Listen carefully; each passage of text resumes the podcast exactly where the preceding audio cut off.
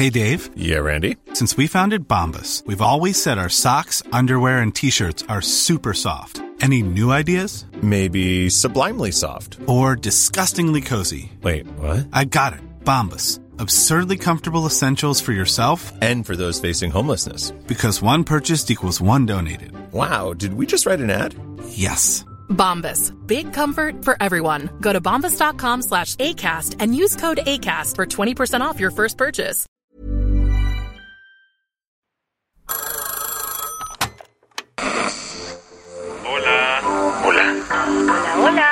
¿Estás ahí?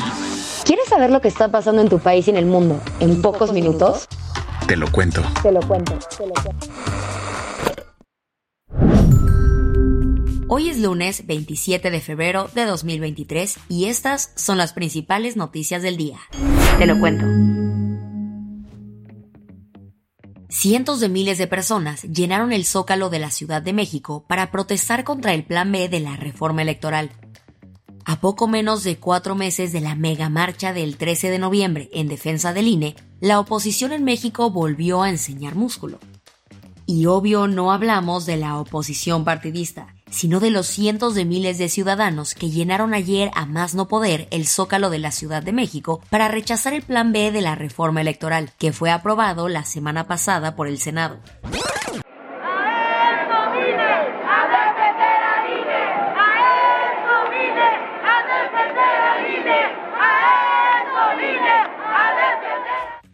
Como el tema ya recibió el ok del legislativo, la marcha, llamada Mi voto no se toca, estaba apuntando a la Suprema Corte de Justicia de la Nación.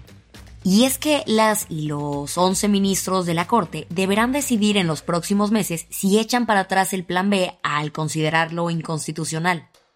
De hecho, uno de los oradores en el evento fue el ministro en retiro de la Corte, José Ramón Cosío, que así habló ante las más de 200.000 personas presentes. Quienes estamos aquí en la Ciudad de México, no solo hemos querido llenar el zócalo, venimos a ocupar respetuosa y temporalmente la Plaza de la Constitución.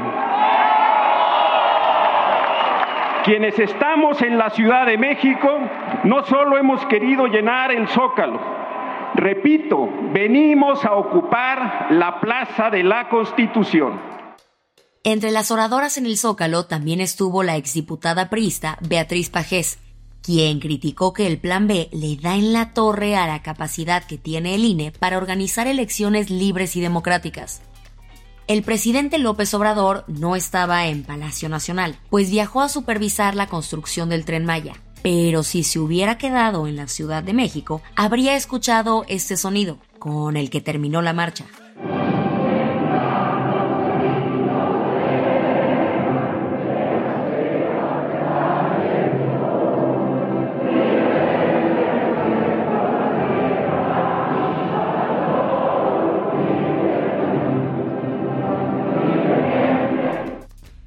Tampoco creas que la marcha solo fue en la capital, pues miles de personas salieron a manifestarse en más de 100 ciudades del país, e incluso fuera de México. Por ejemplo, hubo protestas en la Embajada Mexicana en Washington y a las afueras de la ONU en Ginebra, Suiza. ¿Qué más hay? No es un déjà vu. Ahora cacharon a Yasmín Esquivel plagiando su tesis de doctorado. Llevamos meses con el chismazo de la ministra de la Suprema Corte, Yasmín Esquivel, luego de que se ventilara que había plagiado la tesis con la que se recibió de licenciada en Derecho por la UNAM. En esas estábamos cuando a esta novela le salió un spin-off insospechado. ¿De qué hablamos? Resulta que la ministra también hizo plagio en su tesis de doctorado. Así lo reveló una investigación publicada el viernes por El País, que comprobó que casi la mitad de su tesis corresponde a copy-paste de 12 trabajos publicados por otros autores. Ante esto, el abogado de Yasmín Esquivel aplicó un shake it y dijo que solo fueron errorcitos a la hora de citar, pero nunca un plagio.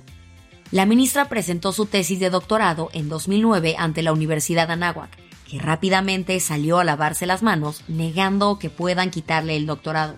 Ah, y nada más por aclarar, este guion no fue plagiado de ningún lado, ¿eh?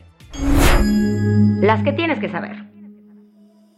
Nunca el pisco y el mezcal habían estado tan lejos. Y es que el viernes la presidenta de Perú, Dina Boluarte, anunció esto. He dispuesto el retiro definitivo de nuestro embajador en los Estados Unidos mexicanos.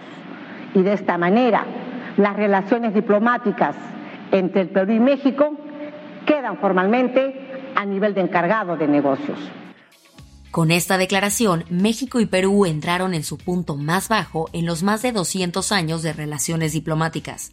La decisión de Dina Boluarte llegó después de que López Obrador calificó al gobierno peruano como espurio, además de refrendar su apoyo a Pedro Castillo, el expresidente que intentó dar un autogolpe de Estado. El gobierno de Nayib Bukele en El Salvador va a derecho y no se quita en su estrategia contra las pandillas. Como parte de su plan, construyó el Centro de Confinamiento del Terrorismo, una nueva megacárcel capaz de albergar hasta 40.000 reos. Es la prisión más grande de América y este fin de semana fue inaugurada. En FA, el gobierno salvadoreño ordenó el traslado de los primeros 2.000 pandilleros. Pese al apoyo popular en su país, Bukele ha sido criticado por las medidas violatorias a derechos humanos cometidas contra los detenidos. México no es el único lugar en el que la gente tomó las calles para defender a su sistema democrático. En Israel también están muy preocupados por las regresiones democráticas. Así que el sábado por la noche, más de 160.000 personas salieron a manifestarse a Tel Aviv. Y es que muchísimos israelíes están preocupados por los planes del gobierno de Netanyahu para cambiar el sistema judicial, limitando muchísimo el poder de la Suprema Corte. Como la de este fin, ya van ocho semanas consecutivas de protestas en el país. Y ahora sí, que sean todos bienvenidos a Acapulco.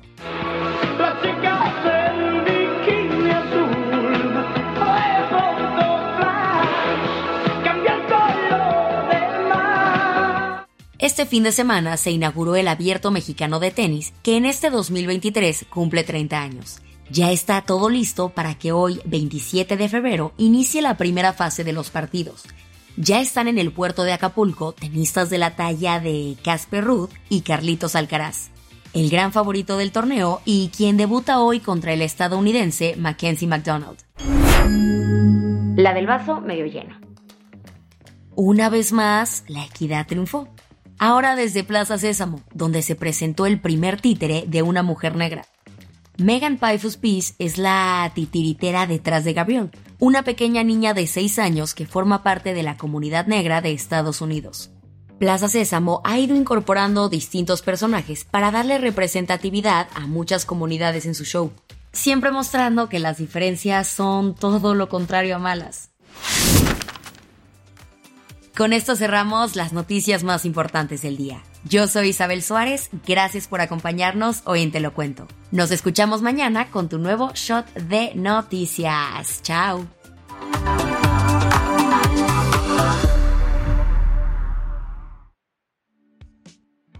Este noticiero es una colaboración entre Te lo cuento y Dudas Media. El guion de este episodio estuvo a cargo de Aisha Al-Yanabi y Ana Ceseña. La dirección de contenido es de Sebastián Erdmenger. Francis Peña es la directora creativa y el diseño de sonido está a cargo de Alfredo Cruz. Si quieres estar al día, nos encuentras como arroba Te lo cuento en Instagram, TikTok, Snapchat y Twitter.